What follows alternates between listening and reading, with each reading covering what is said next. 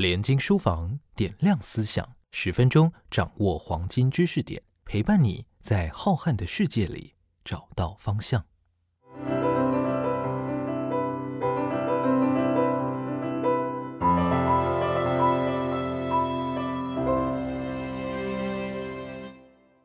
欢迎收听连经书房点亮思想。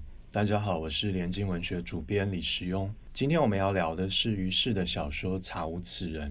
于适是上海七零世代的作家，写作散文和小说。但这几年，他另一个更为人知晓的身份，则是藏身在作家身后的翻译者。我最早读到于适的名字，其实也是译作，像他翻译了以英语写作的李伟，谈哲学家或艺术史的反调、永恒的孤独。譬如他翻译保罗·奥斯特、史蒂芬·金，和最近刚出版的三岛由纪夫传记。事实上，这部完成于二零一七年的《查无此人》，也是于是在相隔上一部小说创作九年后的新作。初看书名《查无此人》，你也许会想象起那些邮递后被退回的信函，上面盖着戳记，写着“查无此人”。也许你会联想起沿墙张贴的寻人启事。确实，这部小说讲述的是一个关于寻人的故事，但在其中找寻的并非千里远指的人们，而是近在眼前的至亲——一个年迈的父亲。小说主角子清在父亲罹患了阿兹海默症而逐渐退化、丧失记忆时，回到他的身边，重新学习日常的照护和陪伴。却也在这时候，他才发觉自己对父亲、母亲、上一代人他们的过去。如何从东北乡村来到哈尔滨那座曾被誉为东方的小巴黎，读书、相恋，然后一起远赴上海。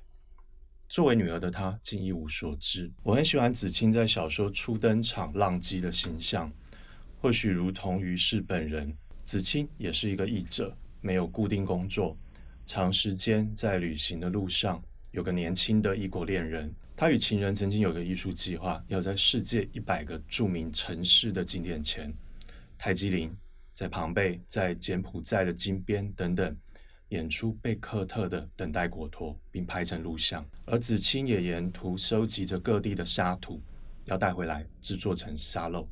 是这样一个浪迹天涯的角色，在小说开始来到了庞贝古竞技场的荒墟中央，准备拍摄时，却接到远方的来电。电话里仓促的告知子清的父亲走失了一整个晚上。至此，一个曾经逃避安居、有意无意与家族亲人们保有距离的女儿，回到父亲陌生的家。但那个记得她的父亲已经不存在了。于是，在这部小说里调度时序，往来切换在往昔与今日之间。小说时间涵括从四零年代以至二零一零年代，聚焦着女儿子清。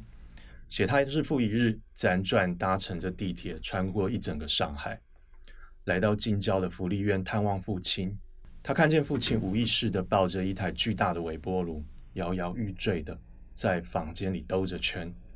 子清轻轻地走过去安抚，说：“爸爸，我来了。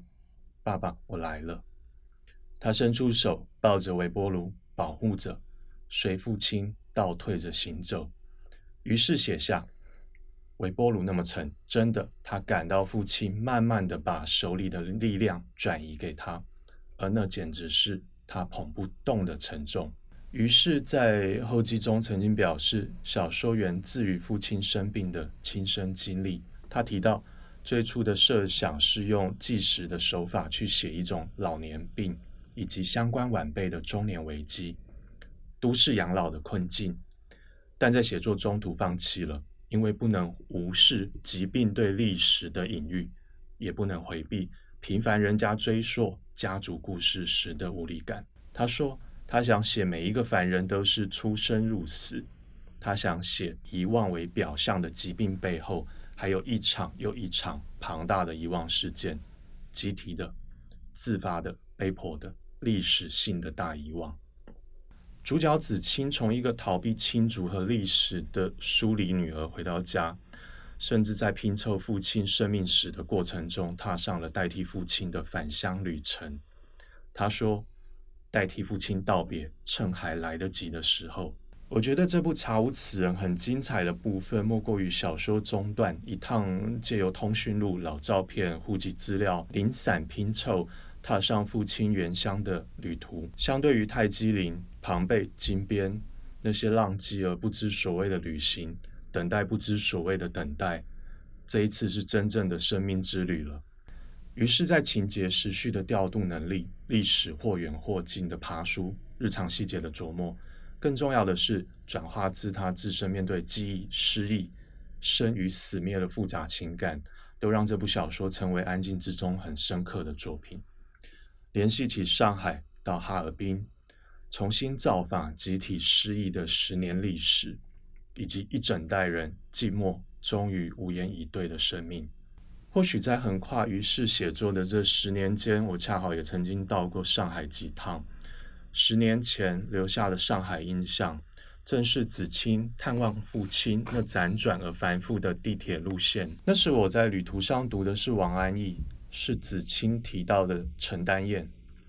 前年底，当我重新回到这座城市，有个晚上独自走在外滩的大街上，那些建筑仍旧镶着金色古老的辉煌，但我却总是隐隐感觉有什么细微的改变了。